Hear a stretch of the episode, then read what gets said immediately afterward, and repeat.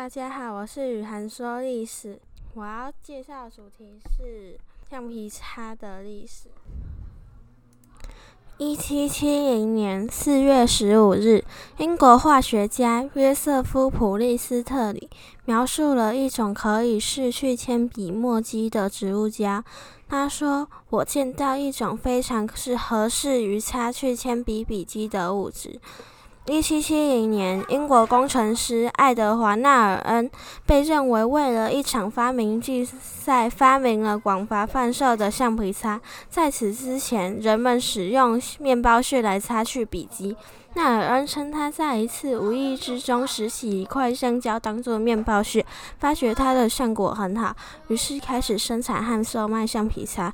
当时，整个澳洲运采用切成小立方体的橡胶粒来擦走笔迹，这种物质俗称为橡皮擦。初期的橡皮擦并不算方便，因为未经加工的橡胶容易腐坏。直至一八三九年。发明家查尔斯·古德伊尔发现硫的硫化可以使橡胶的时速提升。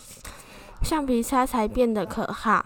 一八五八年，美国费城的海曼·迪普曼因为把橡皮擦砍在铅笔尾部而取得了一项专利。但后来，这种富有橡皮擦的铅笔因为被判定为只是把两项已有的东西砍在一起，而不是新产品，而被取消专利。我觉得爱德华·纳尔恩发明橡皮擦只是一个小幸，可是因为那个小幸，我们现在才会。橡皮。